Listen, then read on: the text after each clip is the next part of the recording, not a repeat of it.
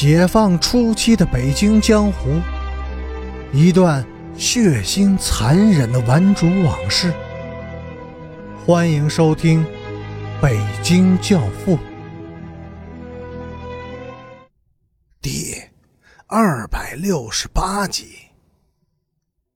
赵京良猛地一用力，掀飞了布单。姑娘那裸露的身体，洁净白皙。娇嫩，然而却布满了抓痕，令人不忍卒睹。姑娘倚靠在墙角，一动不动。在陈家吃完饭以后的第三天，陈诚又到学校宿舍去找了吴卫东。他去的太早了，吴卫东和申金梅都还没有起床。吴卫东，快起来，跟我走。陈诚用脚踢着宿舍门，气哼哼地说：“去哪儿呀？很远的地方。干什么去呀？履行我们之间的约定，送你去死。好吧。”屋子里的两个姑娘嘻嘻哈哈的笑了起来。陈诚，你别着急，我得换身衣服。梳梳头，干干净净的走向死亡。陈诚无可奈何的笑了：“ 吴卫东，你不必刻意打扮自己，在另一个世界里，所有的人都是干净的，包括你吗？当然，死亡不仅能够洗刷耻辱，而且……”能使人摆脱罪恶。你不同，陈诚，你罪孽深重，死有余辜。他们走的时候，申金梅缠着要一起去，被陈诚生硬的拒绝了。他说：“你就不必去了，因为你带着他攀楼破窗，入室行窃，你早已经杀死过他了。”他们在长途汽车上颠簸了很长时间，下午四点才在大山深处的一个小站下了车。简单的吃了一点东西以后，陈诚又带着吴卫东沿着一条若隐若现的小路向深深的腹地走去。天色将黑的时候，他们来到了一座巍峨险峻的大山的脚下。这里已经是路的尽头，前面除了乱石、危岩、荒草和荆棘以外，只有那高悬在头顶上方的一小块黑蓝色的天空了。从这里一直向前走，是连绵七百里的崇山峻岭，有山峦、沟壑、碧峰，却没有路。也极少有村落和人家。陈诚眯着眼睛向山顶望去，山顶已隐没在苍茫的暮色中了。他的神情严峻而又冷酷。是的，没有路。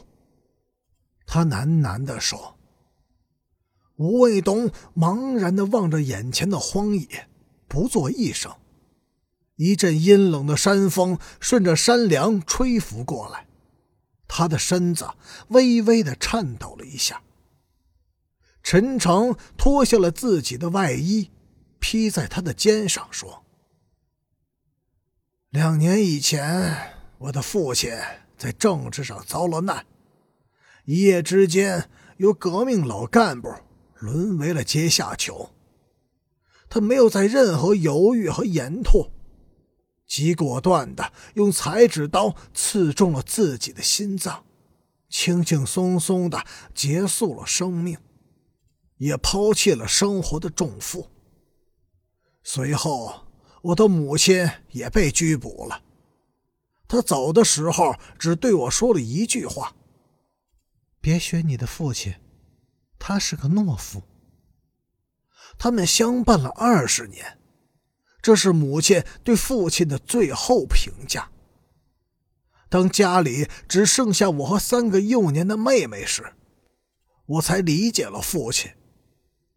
那天，三个妹妹死死的揪扯着，哭喊着问我：“哥哥，我们以后怎么办呀？谁来管我们？”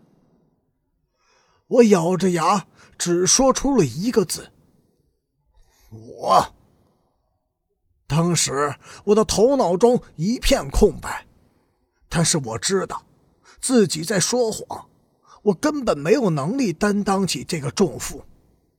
如果我不能给妹妹以安全庇护和幸福，那么我宁可尽早的结束生命，从而永远的摆脱苟且、困顿、屈辱和痛苦，摆脱内心的重压和歉疚。获得生命的轻松。我撇下了哭哑了嗓子的妹妹，独自来到了这座大山的脚下。我知道，今后的生活道路就如同这七百里的群山一样，艰难、巨恶、坎坷、险象丛生而又危机四伏。深陷其中，几乎没有生还的可能。但是。在确定要结束自己的生命之前，我必须还要再试一试，品味生活的艰辛，检验自己的意志、勇气和能力。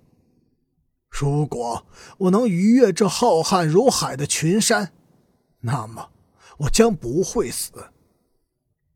于是，我闯进了群山的腹地，只身一人在高山深谷中顽强的攀援。爬行，整整十天，不辨东西南北，不分晨昏夜昼，只是奋力的向前行进。疲累已极的时候，我就仰躺在山石上，望着如浪如烟的峰峦碧峰，静静的猜测着生活的真谛，也猜想着自己。